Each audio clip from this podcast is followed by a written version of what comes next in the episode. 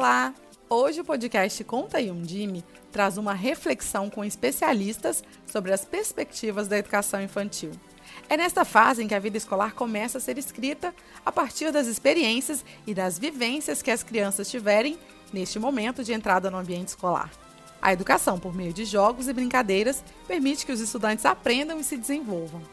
Este período pode ter um papel decisivo em como essas crianças serão nos ensinos fundamental e médio e também na educação superior. Agora, durante a pandemia, a família tem mostrado cada vez mais a importância de seu papel na educação das crianças, assim como o envolvimento de todos os profissionais da educação, que com ideias criativas e inovadoras têm se somado às famílias em prol da qualidade do ensino. Acompanhe o debate. Olá, pessoal, boa tarde. Eu sou Joana Saraiva e faço parte da equipe de comunicação da Undime. A nossa videoconferência de hoje vai ser para falar sobre as perspectivas da educação infantil. E para isso a gente está aqui com três convidados. O professor Luiz Miguel Garcia, que é presidente da Undime e dirigente municipal de educação de Sudmenúci, em São Paulo. Estamos também com o Vital de Donê, que é especialista em educação infantil e políticas públicas na Rede Nacional da Primeira Infância, a RNPI e também com a Cida Camarano, que é do Movimento Interforos de Educação Infantil do Brasil, o MIEIB. A gente vai falar hoje um pouquinho sobre os direitos das crianças, a educação, a importância dos movimentos sociais e os desafios dos dirigentes e suas equipes para essa etapa em 2020 e 2021. Vou começar fazendo uma pergunta coletiva aos três, começar com o professor Luiz Miguel.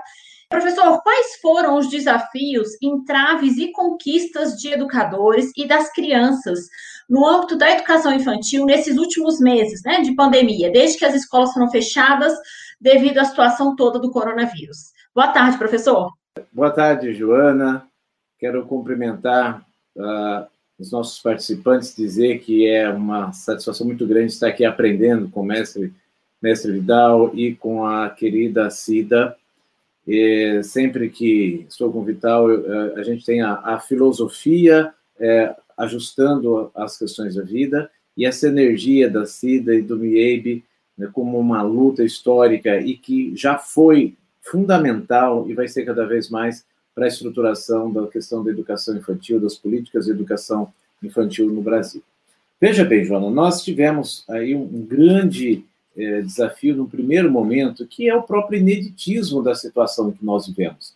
Nós temos, se nós olharmos da perspectiva do gestor, eu vou falar um pouquinho da perspectiva do gestor, é, porque os nossos convidados falarão bastante né, do, da questão de forma global.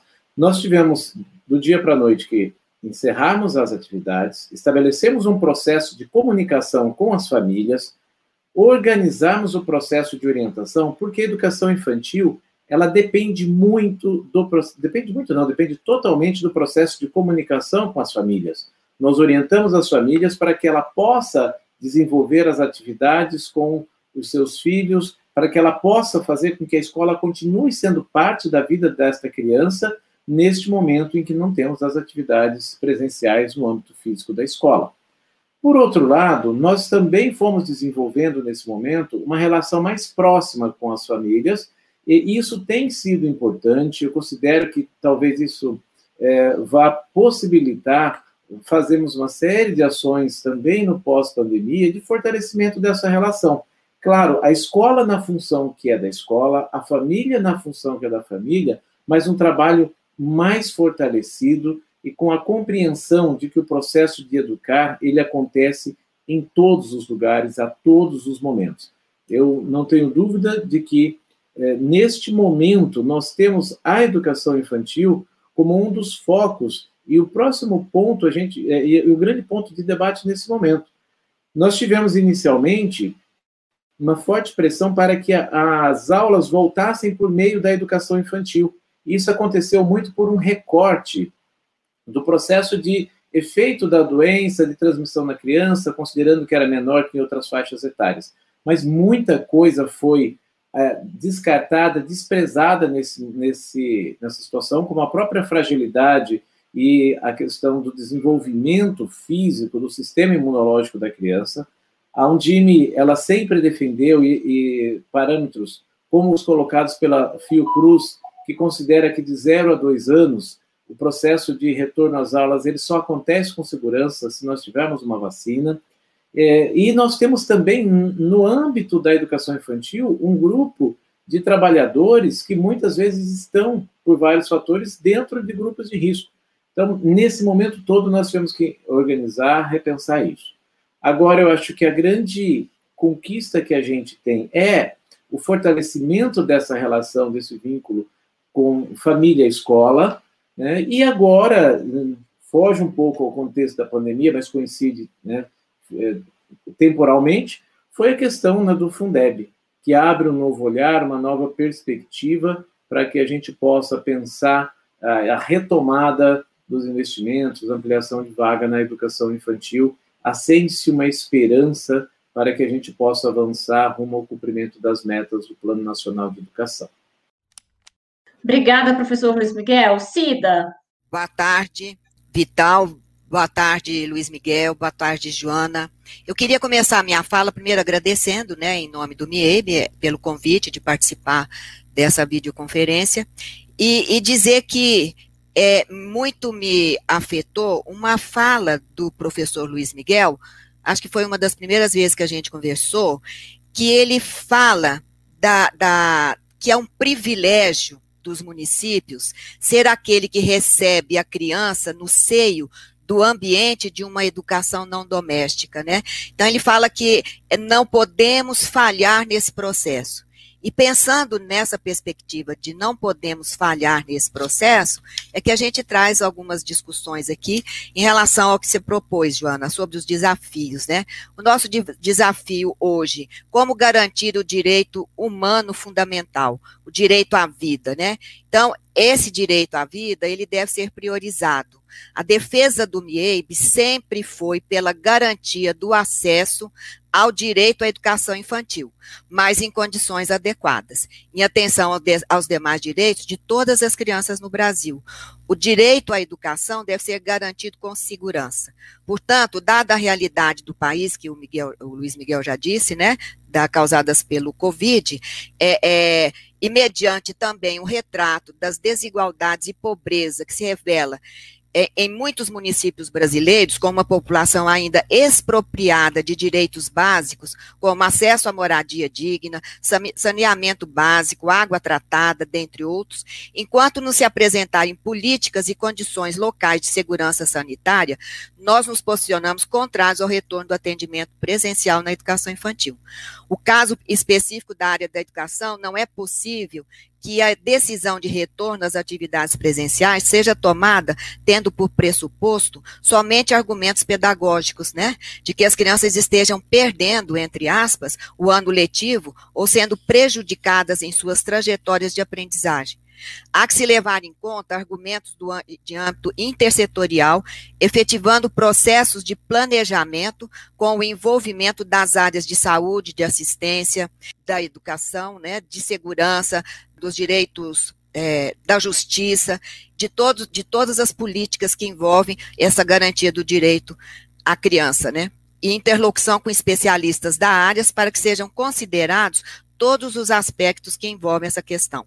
É importante entender que a escola não está isolada do contexto externo e caso o surto numa determinada localidade não esteja controlado, a contaminação certamente ocorrerá.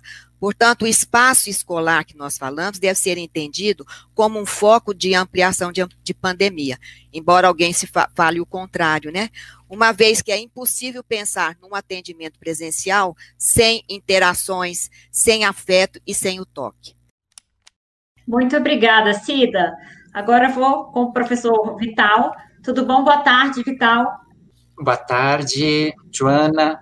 Eu saúdo o Luiz Miguel mais uma vez, Miguel, a gente juntos, está aprendendo nós, eu aprendendo com você, admiro o teu trabalho, eu não sei como é que tu dá conta do município do Brasil, né? O teu município está se tornando nacional, pela tua presença, é, onipresença quase, né, na, na, em tantos debates e tantos lugares. E a Cida, pertinho aqui de Brasília, mas a gente não pode se encontrar, então ficamos só pela, pela internet. Bom, ah, essa, essa pergunta é super interessante para nós, mas é para todo mundo que está nos acompanhando. Eu diria assim, Joana, que a primeira a primeira, a primeira sensação que se teve com o fechamento das escolas foi a surpresa. A surpresa é fonte de perguntas.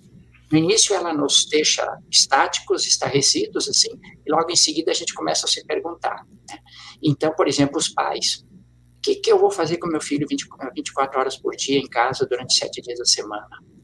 Eu não sou professor, eu não, não entendo do assunto. Então, essa, essa pergunta, e também as, as, crianças também começaram, onde é que está minha professora? Por que, que eu não vou para a escola? O que, que, eu vou fazer em casa? Aí eu tenho saudade dos meus amiguinhos. Por que, que eu não posso ir abraçar meus amiguinhos? Por que, que eu não posso visitar? Por que, que eu não posso? Então, essa, essa situação é por si só provocadora de, de, de, de, de respostas. Né? E essas respostas são aprendizagem da vida. A vida sempre vai nos dar surpresas, agradáveis e desagradáveis. Então, essa foi uma aprendizagem, eu acho, uma grande conquista do, é, dos pais, dos professores e das crianças, porque os professores também se perguntavam como que eu vou atender essas crianças, como é que eu vou chegar até elas com uma proposta de ação, de pedagogia. Eu não conheço as famílias, ou então se eu conheço, mas elas não podem é, fazer isso e mais aquilo. Então os professores também tiveram que se colocar numa posição de descobridores, de criadores. Então eles foram suscitados. Né? E essa é a posição, a situação né, que nos coloca num, num, nível de criação, de encontro de soluções. É, agora também se revelou uma essa que, que o Luiz Miguel já mencionou e a Cida repetiu, essa extrema é, desigualdade nas condições familiares das crianças, que isso teoricamente é conhecido, na prática também já é conhecido, na estatística de mais conhecido, mas quando se tratou de dizer o seguinte, que aprendizagem são possíveis nesses tempos de, de fechamento da escola, é, aí a gente viu que as condições para as aprendizagens são muito diferentes. Eu acho que isto é, vai pesar bastante daqui para frente para dizer o seguinte: a escola tem um compromisso, primeiro, de conhecer melhor as famílias e os seus ambientes familiares. Segundo, tem, é, tem que influenciar a escola como instituição política, da, da a educação é política, né? Não precisa nem citar o nome de Paulo Freire para recordar de todo o contexto que isso significa. A escola tem essa ciência, ou esse conhecimento né, de quão importante é as políticas públicas, políticas sociais, estarem apoiando as famílias em habitação, em saneamento, em água potável, né, é, em, em, alimentação, né, porque as crianças passam um tempo na escola, mas um tempo bem maior em casa e na sua comunidade. E a educação, ela se dá, segundo a LDB, em todos os espaços, nas instituições, na, na família, na, nas, na, nos ambientes sociais e na escola. Claro, a escola é o foco específico da produção do conhecimento, da transmissão, da construção do conhecimento. Então, eu penso que este é, o, é, é, é, uma, é uma conquista grande que o sistema de educação pode apropriar-se né, de ela sentir-se corresponsável pelas políticas sociais que apoiam a família como instituição primordial de cuidado eh, das crianças nos primeiros anos de vida. Então, nós que estamos na educação infantil, temos um conhecimento muito, muito claro de que a criança é criança inteira em todos os espaços. Então, não dá para ter uma cisão, uma diferença entre casa e família. É preciso se aproximarem os dois.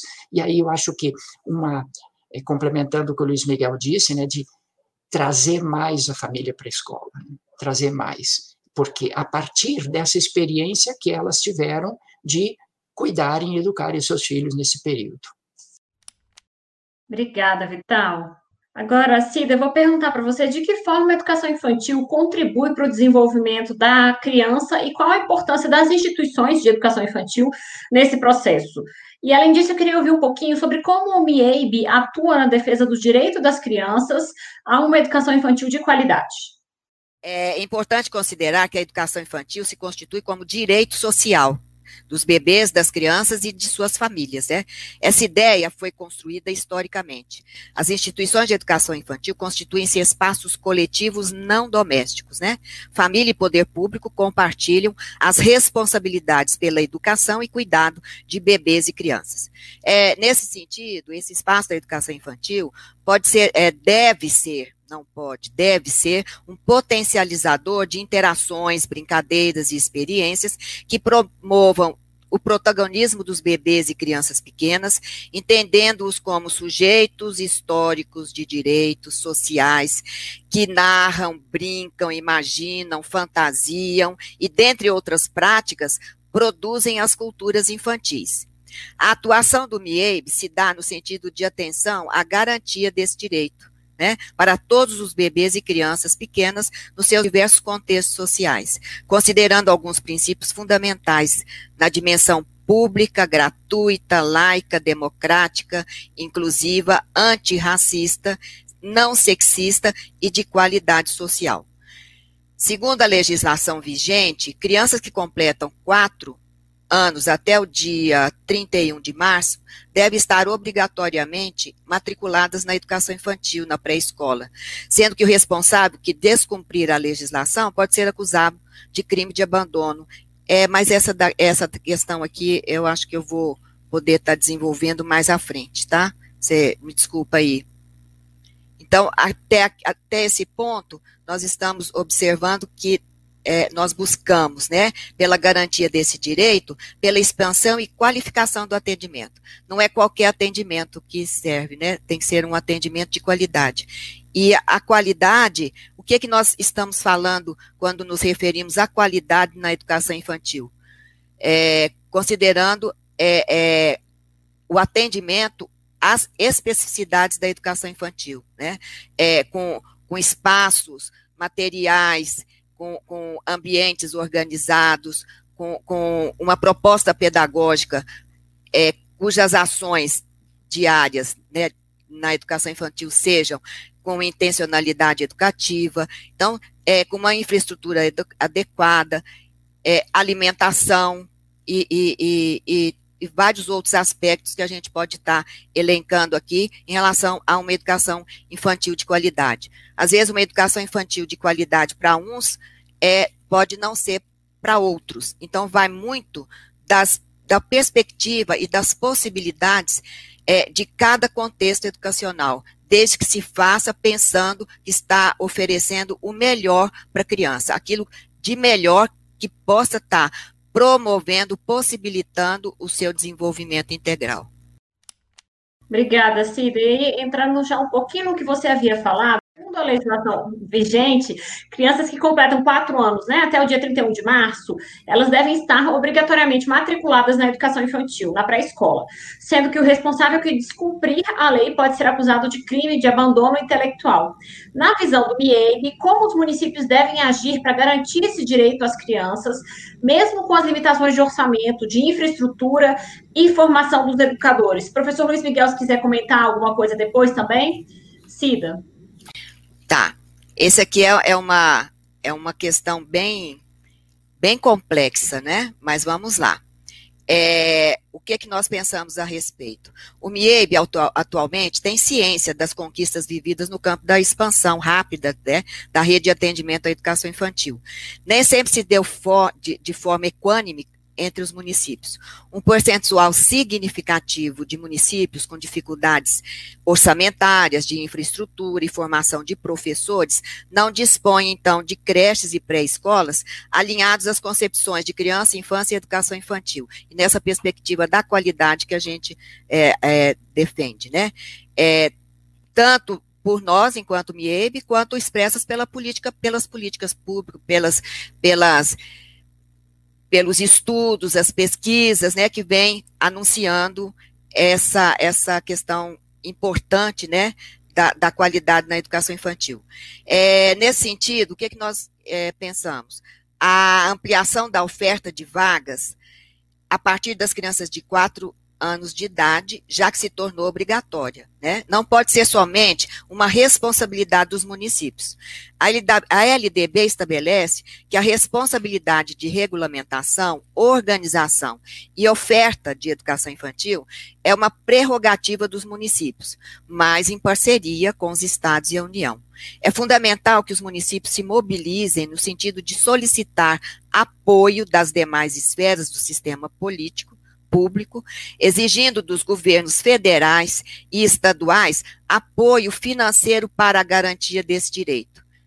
É preciso haver uma pactuação entre os entes federados, municípios, Distrito Federal, estados e União, no sentido de garantir o direito das crianças à educação infantil, repetindo, pública, gratuita, laica, inclusiva e de qualidade social. Nesse sentido, penso que duas ações podem ser tomadas.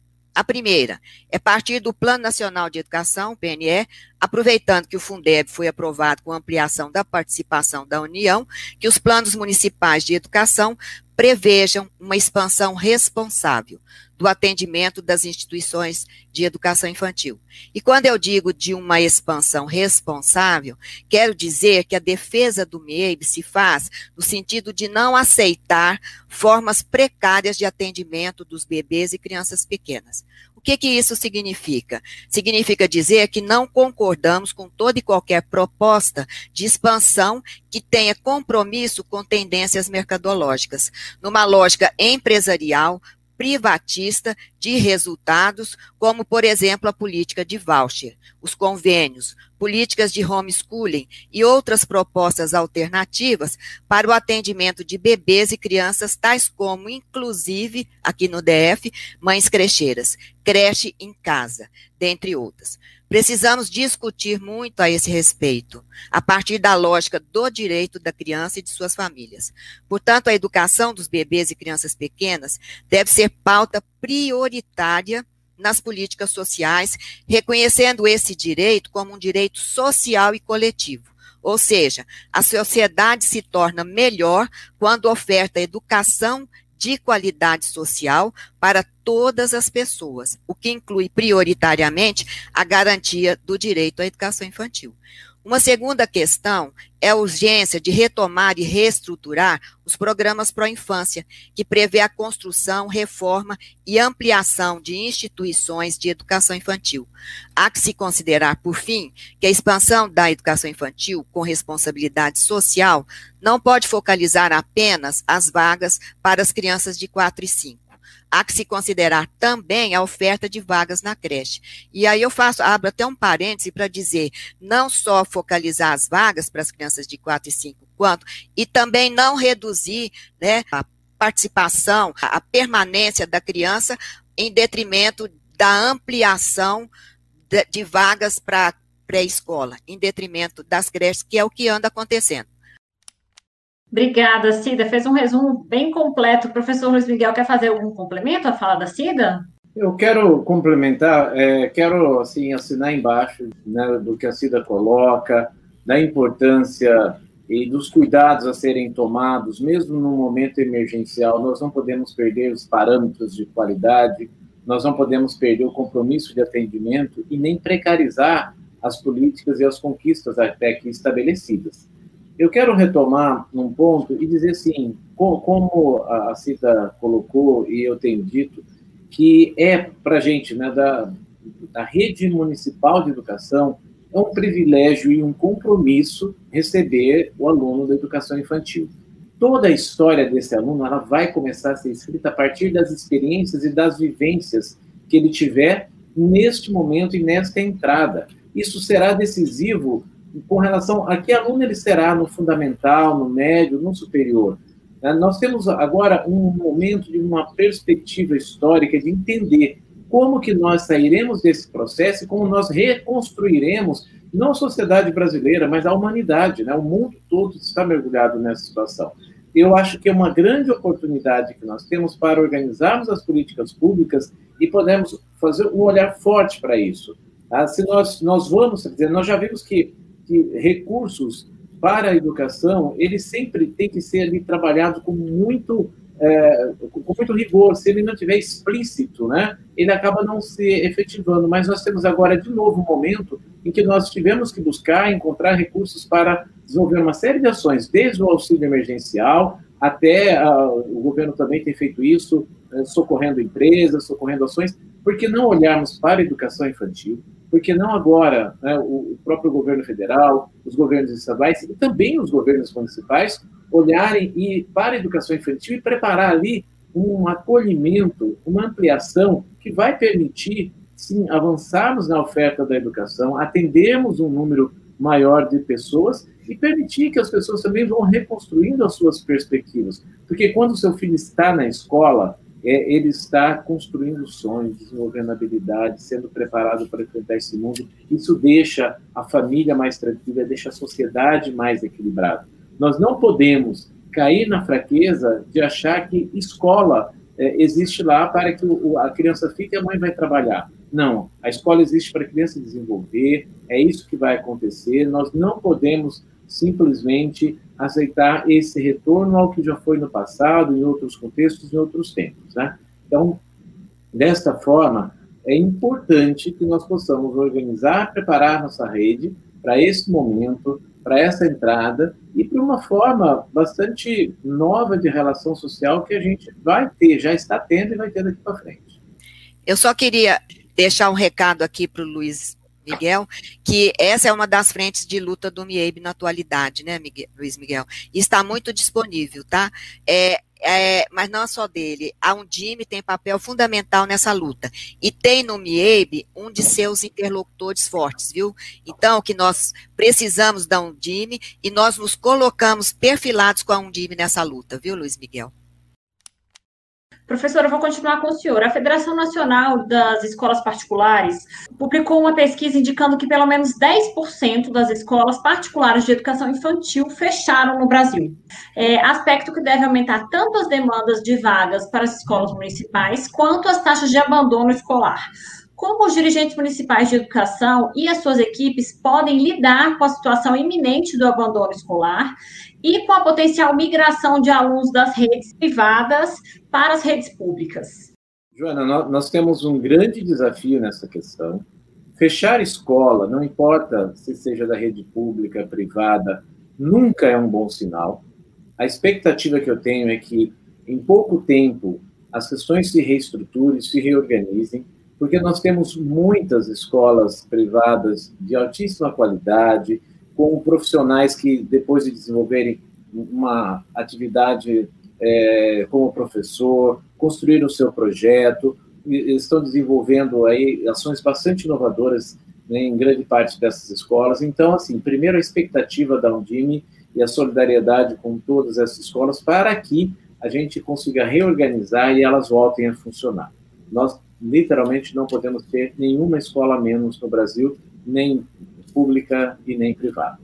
Bem, nós temos uma questão muito forte com essa questão do abandono. Né? Nós temos orientado as redes municipais a fazerem um acompanhamento, um monitoramento do retorno das ações. Por exemplo, na educação infantil, que este contato é feito com a família, para que a família desenvolva as ações com os alunos, nós já pedimos e orientamos para que verifique qual é a efetividade desse contato, de que forma está se materializando, o retorno que a família está fazendo, o grau de interesse, e que a partir desse monitoramento, aquelas famílias que estão mais ausentes, que nós façamos esse trabalho de telefonar, de resguardar as questões de distanciamento, mas as estratégias a esta altura já consolidadas de contato, fazer este contato com toda a segurança, mas é, colocar a família em sintonia, porque na educação infantil nós lidamos com um público que nós precisamos fazer esse contato e esse grito e esse pedido por eles,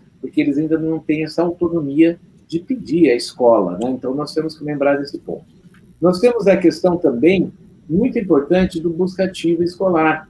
Esta é uma iniciativa desenvolvida pela, pela Unicef, Undime, com apoio do Congemos e Conasems, e é um trabalho e, e intersetorialidade, diferentes áreas dos governos dialogando, conversando. Então, a escola identifica situações, a equipe de saúde da família que continua atuando de alguma forma ajuda nesse processo, e, e juntos nós vamos retomando e fazendo com que não se perca esse vínculo. A perda do vínculo gera grande possibilidade né, do abandono, é o que a gente não quer. Isso é uma coisa muito importante. É, com relação a essa questão dos alunos, essa migração, eu acho que é muito importante quem já vivencia, as redes que já vivenciam essa situação, fazer um levantamento, se programar, ter a noção de quantos são esses alunos, de onde eles estão, porque eles precisarão ser alocados, sim, na rede pública. Mesmo que a gente tenha aí uma situação clara em grandes, eh, em muitos lugares, das redes terem filas, terem todo esse trabalho. Então, nós vamos precisar ter esse mapeamento, este diálogo para ver como reorganizar esse processo. Não tenho dúvida que nós precisaremos pensar num processo de ampliação de vagas também nesse processo de volta. Né? E, e, vale lembrar, quando eu falo ampliação de vagas, que, como a Cida já colocou muito bem, não é sair gerando vagas a qualquer custo, não é desenvolvendo projetos como foi citado o projeto Mãe Crecheira, que implica em, em cadastrar famílias para receber crianças, né? isso não é educação. O professor é um profissional altamente qualificado, preparado para trabalhar, e na educação infantil e no período de alfabetização é onde mais exige do professor. Então, é um gerar, é um gerar vagas com qualidade, é uma otimização dos espaços existentes, atuais, e ver como é possível, é, de alguma forma, acolher um pouco mais nesses espaços já existentes e nós precisamos já estar fazendo isso nesse momento. Né? Tenho certeza que grande parte das redes já estão pensando, já estão se organizando dessa forma. Obrigada, professor Luiz Miguel. Vital, ainda seguindo na mesma né, linha da pergunta que eu fiz para o professor Luiz Miguel, é, para a criança, a mudança de escola é sempre desafiadora e requer adaptações. De que forma os profissionais da educação pública eles devem se preparar e podem se preparar para receber as crianças que migrarem da rede privada para a rede pública e como deve ser o diálogo com as famílias para que elas se sintam também acolhidas nesse processo de mudança? Eu acho assim, a atitude dos professores e das professoras deve ser de acolhimento.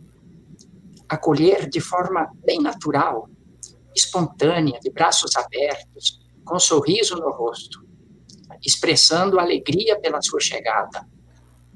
Vê-las como crianças e não com uma tarja na teste, na testa, assim, aluna da escola privada. Assim, se evitam, eu acho, dois riscos. O primeiro risco seria da discriminação, que seria vê-las como competidoras de um espaço público, espaço público esse que está atendendo e deve atender prioritariamente sobre na creche as crianças das, das famílias da renda mais baixa, é, e no que se refere para a escola, é o direito universal e a obrigação do, do Estado atender 100%, então não, jamais elas podem ser consideradas competidoras, mesmo com um nível de renda diferente. É, e o segundo risco que se deve evitar nesse acolhimento da criança é considerá-las mais desenvolvidas, porque vem da escola privada. Como o Luiz Miguel disse, muitas escolas privadas são de alta qualidade, professores muito competentes, desenvolvendo projetos pedagógicos admiráveis, e por isso que é uma, é uma escola que tem é, muita demanda. É, mas não necessariamente, não tem que considerar assim, bom, agora chegou uma desenvolvida aqui na nossa escola. Não. Essa seria uma forma de discriminação também prejudicial, tanto para as que chegam, quanto para aqueles que já estão na escola. Né? É, é, pelo fato de virem da escola privada, não necessariamente elas terão esse, essa característica. Né? E, e, se elas tiverem um nível de conhecimento, de habilidade maior, é, podem contribuir é, nas interações com as outras crianças, com as outras, para elevar o nível do grupo. Alguém que sabe alguma coisa diferente, que tem uma experiência diferente, que desenvolveu projetos diferentes, que conviveu em espaços também é, diversos. Então, essa interação pode enriquecer o grupo. E, mas, por outro lado, se elas forem, é, foram dirigidas a uma aprendizagem mais cognitivista, porque existem escolas cognitivistas assim, que acentuam muito a aprendizagem da leitura e da escrita, a, os, a, os conhecimentos formais, então, elas podem receber a contribuição das crianças da sua escola, da escola que, a, que as acolhe, é, que tem talvez mais desenvolvidas suas habilidades socioemocionais, é, mais um desenvolvimento mais espontâneo, mais livre, por meio do brincar mais amplo e diversificado. Então, essa interação eu acho que vai ser muito boa para os, do, os dois grupos. É, fechando essa questão, então, Joana, eu diria assim: acolher de braços abertos, porque vai enriquecer a interação dos dois grupos. Aí, quando você fez uma outra pergunta sobre como devia ser o diálogo né, com as famílias, eu diria assim: todos os trabalhadores na creche, na pré-escola, devem ter claro que uma criança sozinha não existe. Como disse o Winnicott quando se referiu a, ao bebê. A criança existe em relação. Todos os seres humanos, todos os objetos do mundo, todos os animais, todas as plantas, são seres de relações. Existem situados é, na circunstância que, que, em que existe. E, e a relação primária da criança se dá na família, na sua comunidade, seja na família nuclear, então, ou então na família extensa, que, é, que está que envolve os parentes, os tios, os avós, os avós. E, então, receber a criança significa recebê-la inteira, na sua dimensão individual e na sua dimensão social. Quer dizer, nas suas relações, porque as relações fazem parte dessa criança. Ela não é um cérebro isolado, não é um corpo físico separado. E isso só acontece se a família vem à escola com a criança. Então, se a criança vai ser recebida, vamos, vamos pedir que a família venha, tenha um diálogo, tenha uma conversa, que nos conte como é que ela é, como é que ela vive com a criança, como é que a criança passou esse tempo, o que, que quais são as expectativas, o que, que a escola tem possibilidade de oferecer, o que, que a escola é, tem presente e que pode modificar com a participação da família, etc. Obrigada, Vital. É, então, vou continuar contigo. Em dezembro de 2020, o atual Plano Nacional pela Primeira Infância encerra sua vigência de 10 anos. Quais foram, queria que você comentasse para a gente, por favor, quais foram os avanços e os retrocessos é, desse período? E como está o processo de elaboração do novo plano para a próxima década, né, 2020 e 2030? Pois é, Joana, e todos os que estão nos ouvindo, eu considero como um avanço maior a construção com ampla participação, e aí dentro do poder legislativo e do poder executivo, que no começo resistiu um pouquinho, mas não, não todos os setores, e da sociedade civil, a construção do marco legal da primeira infância. A experiência, e aí eu vou relacionar com o Plano Nacional Primeira Infância, a experiência que nós tivemos de elaborar o Plano Nacional nos anos 2009, 2010, começando em 2008, serviu de referência para esse processo participativo na elaboração do marco legal da primeira infância, que foi amplamente participativo, né, com seminários regionais, com audiência de centenas de organizações, com muita gente dando contribuições e sempre ouvindo. Nós chegamos a fazer, Luiz Miguel, nós chegamos a fazer 15 versões do projeto de lei do, quer dizer, do projeto de lei que estava em tramitação, que estava sob análise, né? Então, cada quanto mais contribuição a gente recebia, mais aperfeiçoava e, e tinha uma nova versão. É, tivemos avanços expressivos, Joana, nesse período. A, a Cida vai concordar comigo porque ela participou desses processos, né? Expressivos no âmbito federal, estadual, aqui no Distrito Federal também, em alguns municípios. Claro que não dá para contar nem 10% desses desses eh, avanços que aconteceram desde 2010 até hoje, eu vou men mencionar apenas alguns.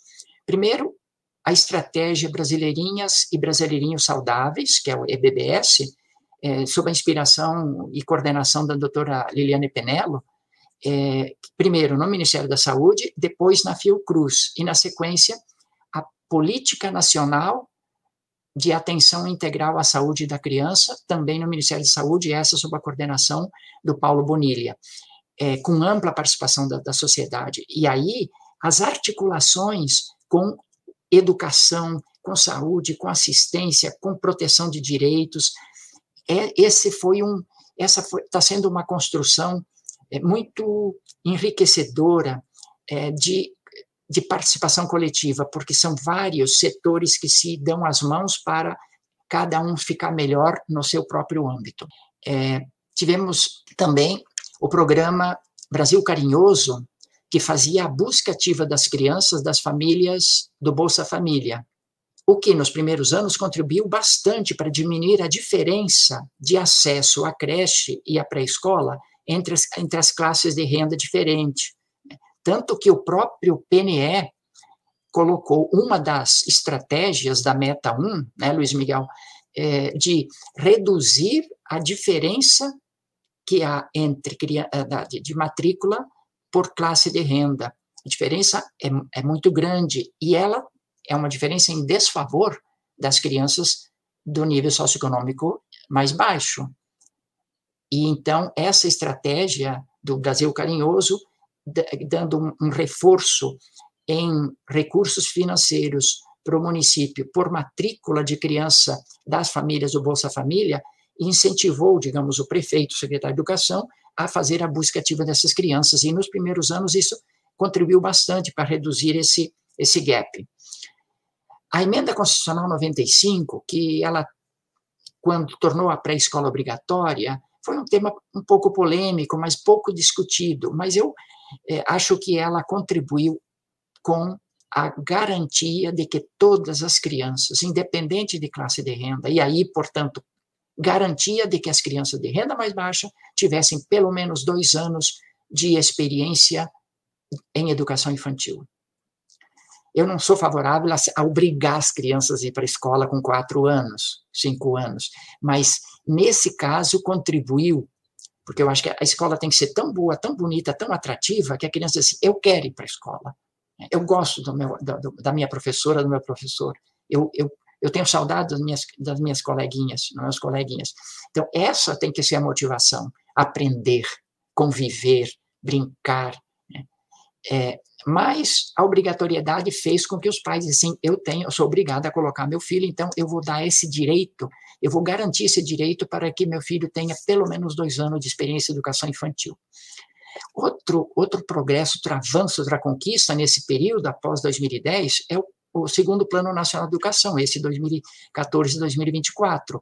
A meta número um, né, que que está trabalhando para chegar a 50% das matrículas de crianças de 0 a 3 anos, e universalizar a pré-escola, que ainda não está universalizada e devia ter sido feita até 2016. Mas é um, é um, é, está na Constituição como de forma obrigatória, isso contribui, e no PNE, né, como um plano de ação, contribui para a democratização da, da experiência básica de educação que se dá na educação infantil. Outro avanço é a política do Ministério da Cidadania, ou da Secretaria Nacional de Assistência Social, chamada A Primeira Infância no SUAS.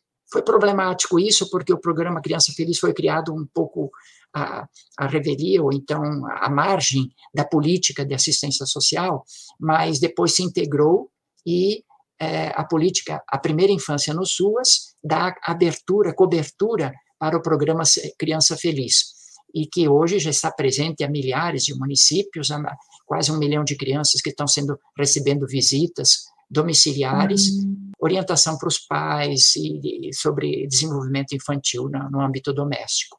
Também teve, nesse período, um novo impulso para o Programa Nacional de Convivência Familiar e Comunitária, no âmbito do Ministério da Cidadania e também com, com o Ministério da Mulher, mas é, com grande participação, e eu digo qualificada, das organizações da sociedade civil que atuam na garantia do, do direito ao vínculo, ao vínculo e à convivência.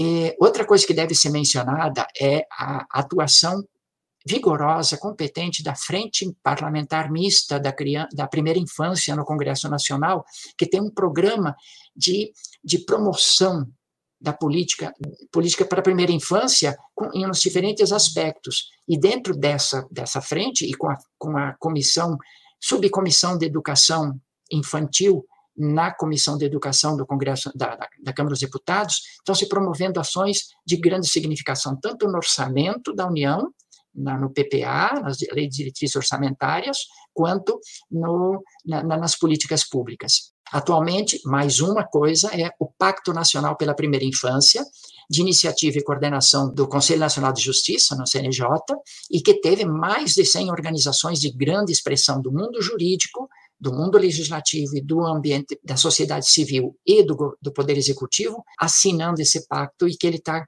trabalhando nos estados para avançar. Desse, dentro desse pacto tem várias ações. Uma delas é um, é, são cursos para os operadores do direito, para que eles conheçam melhor o desenvolvimento infantil, como escutar crianças, como acolher uma denúncia e como entender esse processo e como articular-se com as soluções né, dos outros setores de educação, de assistência, etc. Obrigada, Vital. Eu queria que você falasse rapidamente, de forma resumida, a diferença entre o Plano Nacional pela Primeira Infância e o Plano Nacional de Educação. O Plano Nacional pela Primeira Infância se dirige somente à faixa etária 0 a 6 anos. E antes do nascimento, claro que a família, a gestante, com todos os cuidados da área de saúde, de assistência, de políticas é, de, de proteção. Ela se refere a um segmento etário específico. E a segunda característica é que ele abrange todos os direitos da criança. Já o Plano Nacional de Educação ele pega a, a, educação, toda a educação básica, educação infantil, ensino fundamental e médio, mas somente o segmento educação. Tem metas e tem estratégias de articulação intersetorial, claro, né? mas é, o Plano Nacional de Educação ele é um documento político e técnico do setor educação.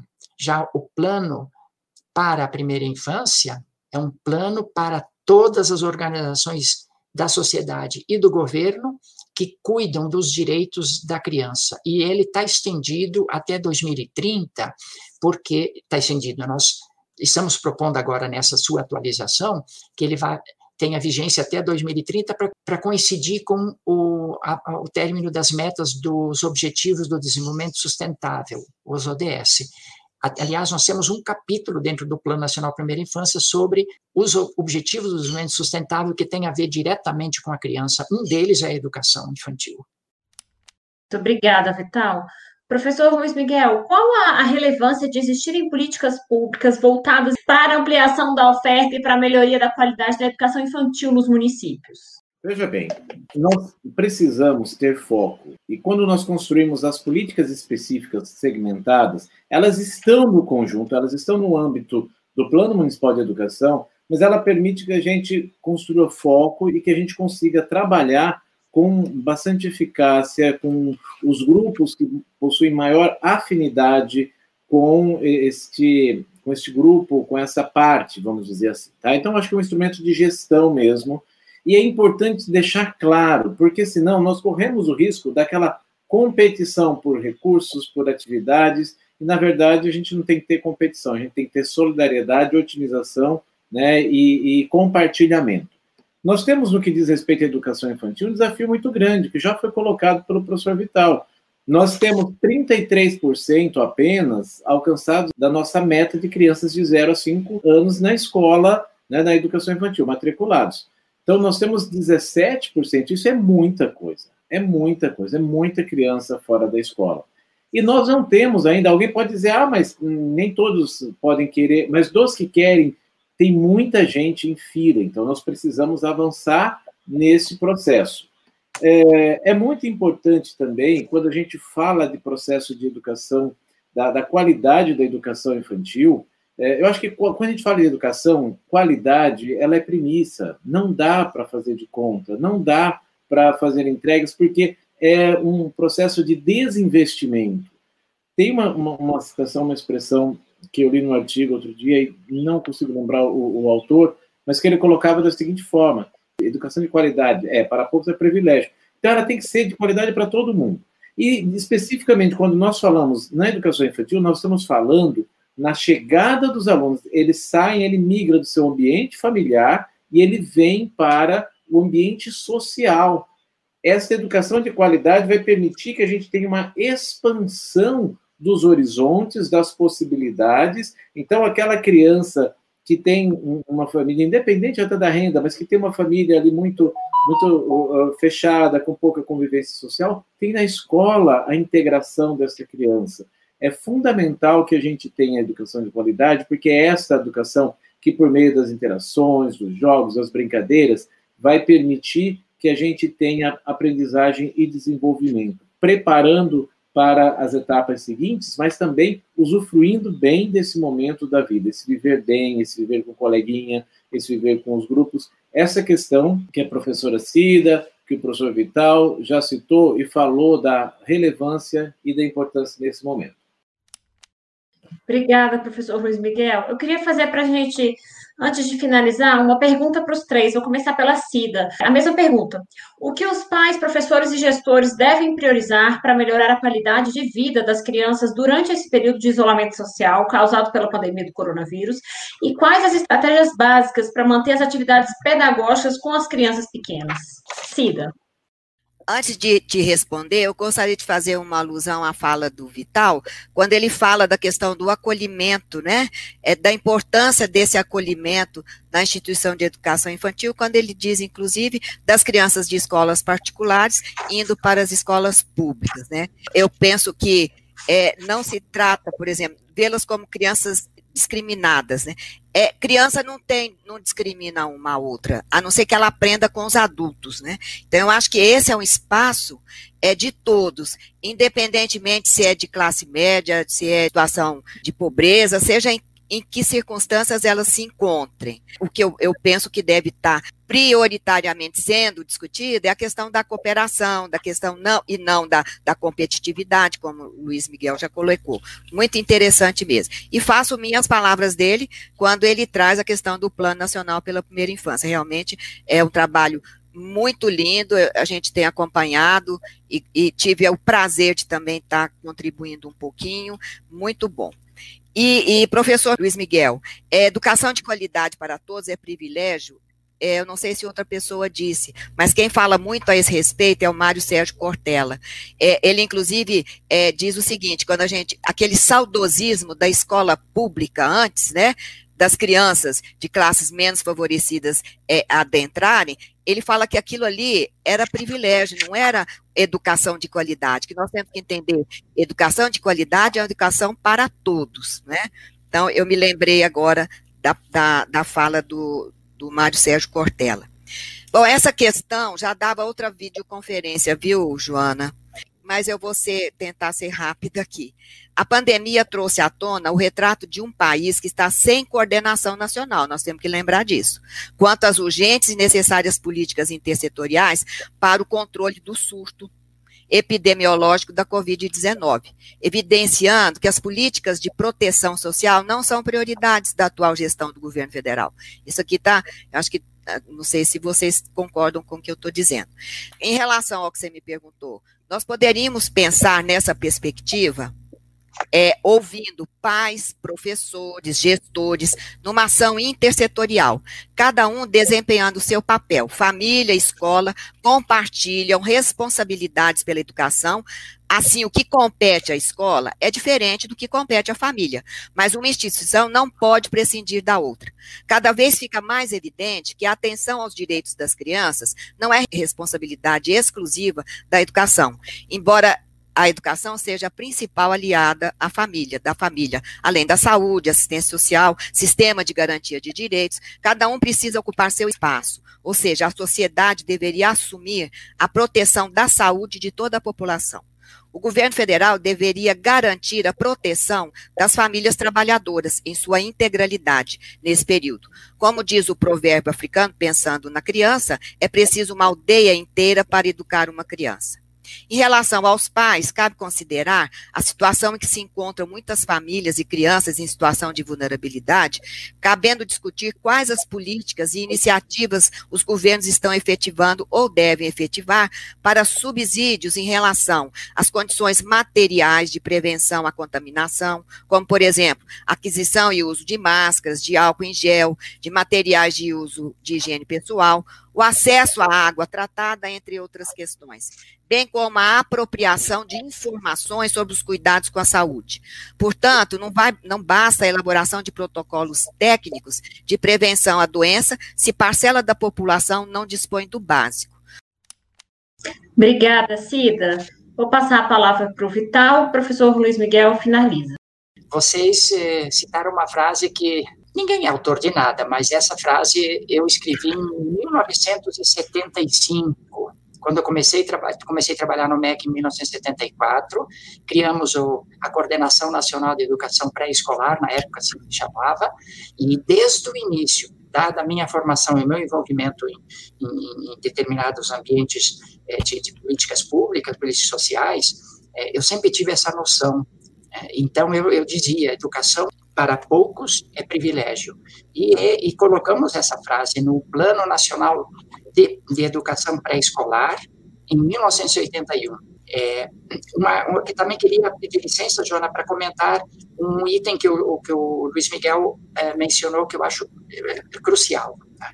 Como que nós vamos atingir a meta da educação é, na creche até 2024, porque esse é um direito das crianças, e as crianças precisam, quando se calculou, se colocou no plano 50%, que aliás repete a meta do do primeiro PNE, que é de 2001 a 2011, é, lá também consta a meta de 50%. Eu sei que naquela ocasião se discutiu bastante com a Fundação Carlos Chagas, uns queriam 80%, outros queriam 20%, então colocou 50%, levando em consideração vários elementos, por exemplo, a quantidade de famílias que, que não têm com quem deixar criança e que precisam, e, portanto, a creche é uma, além de, de, de ser o direito da criança de aprendizagem, ela se torna socialmente mais impositiva para as famílias que não têm condição de colocar a criança numa creche privada ou de cuidar da criança em casa, não tem um babá nem nada. Bom, então 50%. Se nós temos essa meta para alcançar até 2024, e atualmente nós somos 30%, 32%, né, nós temos 17%, como diz o Luiz Miguel, a 18% é, de déficit ainda. Imaginem, de 17% sobre 10 milhões de crianças, são 1 milhão e 700 mil crianças.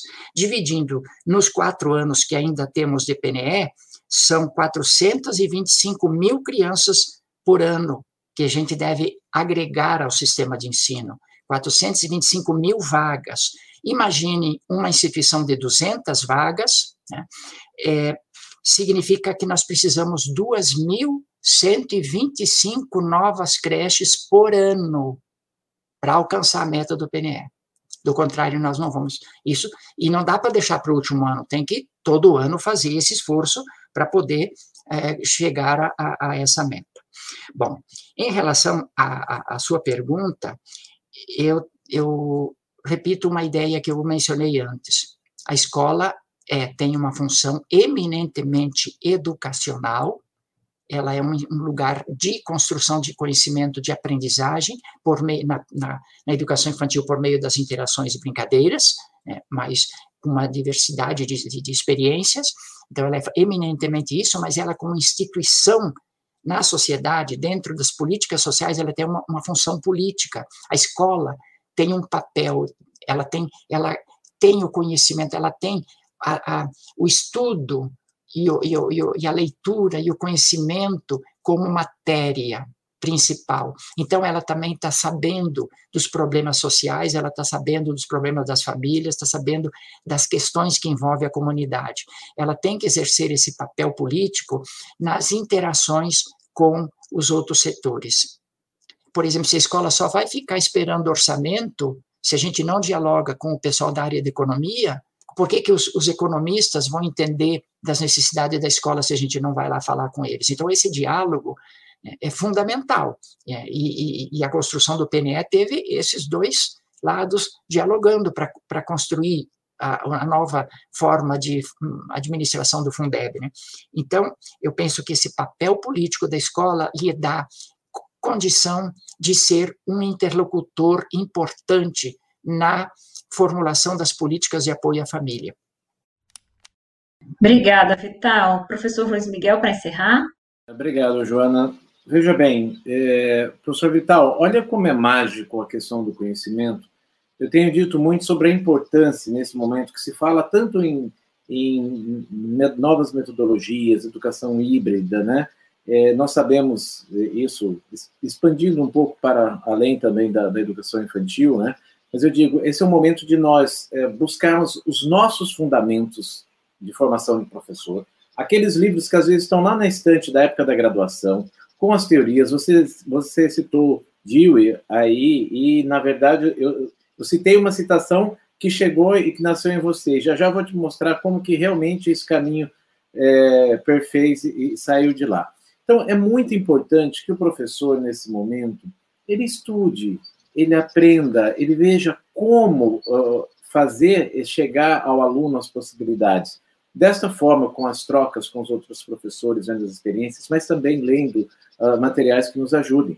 O, essa citação eu fico muito feliz de encontrar e saber que ela nasce lá nas suas discussões e tal, né? Porque é, eu a localizei num artigo do Moacir Gadotti, e ele cita Pablo Gentili, a citação do Pablo Gentili é de 95, veja bem, 20 anos antes, praticamente você já estava tratando e falando deste processo, né? Quando coloca lá é, educação de qualidade, não, educação para poucos não é qualidade, é privilégio, né? Essa foi resgatada e alinhado com isso. Então é muito importante que o professor de educação infantil esteja buscando, esteja trocando, esteja vendo esse conhecimento. É, eu, eu quero destacar aqui a importância do diálogo das famílias com a escola. De que forma nós vamos é, melhorar a qualidade de vida da criança nesse momento? Conversando muito. A escola pode e tem ferramentas para ajudar as famílias. Ah, o meu filho já está muito cansado, ele está estressado. Então, os professores não têm caixinha mágica, mas eles estão conversando, trocando, trabalhando intensamente para poder ajudar as famílias. E reforçando essa questão, a educação escolar é uma, a educação possível de ser desenvolvida em casa é outra, a educação que a gente tem no dia a dia, na rua, na sociedade, né, são papéis diferentes, mas que agora se unem nesse grande esforço. E eu tenho uma questão aqui que é muito importante. Para mim, assim, é essa grande oportunidade que as famílias estão tendo de fazer a, a acolhida aos seus filhos. Então, eu acho que se eu pudesse dizer alguma coisa aí a quem tem filhos, eu diria: brinque, conte histórias, Conte a história da sua família, de onde vem, como foi, mostre no mapa. Né? A gente tem condições hoje de mostrar é, é, espaços, fotos, imagens, explore, cante, estimule, enfim, aproveite seus filhos. Aproveite porque essa, essa fase passa tão rápido. E o que nós queremos agora é fazer com que eles possam passar é, sendo encantados nesse processo. Nós vivemos o encantamento. Quando nós perdemos as, as, nossas esperanças, a capacidade de sonhar, a gente perde a capacidade de viver, a gente adoece, a gente fica cheio de problemas. Eu quero encerrar, Joana, com aqui um fato que uma professora da rede nossa aqui de Sul de Minas relatou, ela dá aula na, aqui em uma outra cidade, e ela disse que eles foram entregar as atividades lá, as orientações das famílias, e junto estava entregando também o kit de complementação alimentar. E a mãe, de família muito, muito modesta, não tinha com quem deixar a criança, mesmo contrariando as orientações, levou a criança. E na hora que a criança viu, mesmo por baixo da, da máscara, ali a reconheceu e saiu em disparada e pulou no colo e deu um abraço, assim, aquele abraço reconfortante, maravilhoso. E ela terminou aquele abraço, a criança né, volta com a mãe ali, toda feliz. Vem uma pessoa da escola e pede para que ela vá lavar-se. Tá? E por conta das normas sanitárias, das questões.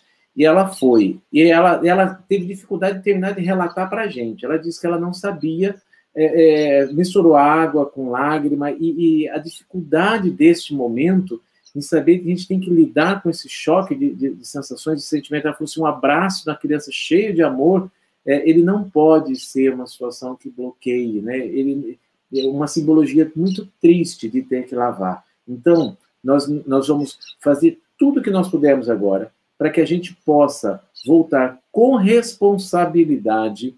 Entende onde me defende que voltar com responsabilidade na educação infantil, no caso dos menores, talvez seja voltar só após a, a vacina ou questões muito consolidadas. É importante isso para que a gente possa dar esse abraço, mas dar esse abraço e agarrar com força, né, e, e poder assim reorganizar esse processo de vida, esse processo de interação, porque não há educação infantil com isolamento.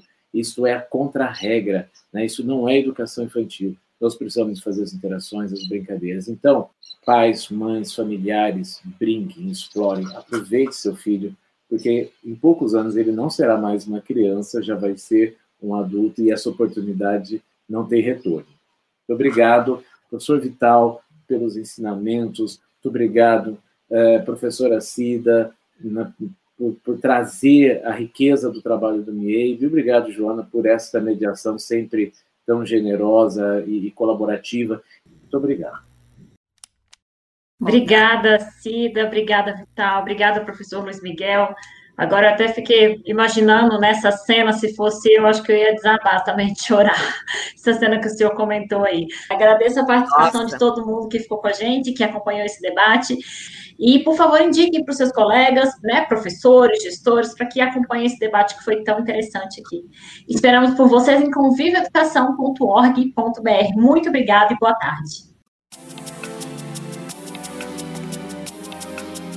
Esse foi o Conta aí Undime de hoje. Você pode acompanhar esse e outros podcasts no perfil da Undime no Spotify e no Anchor. Para saber mais, acesse o nosso site undime.org.br e siga as nossas redes sociais. Até mais!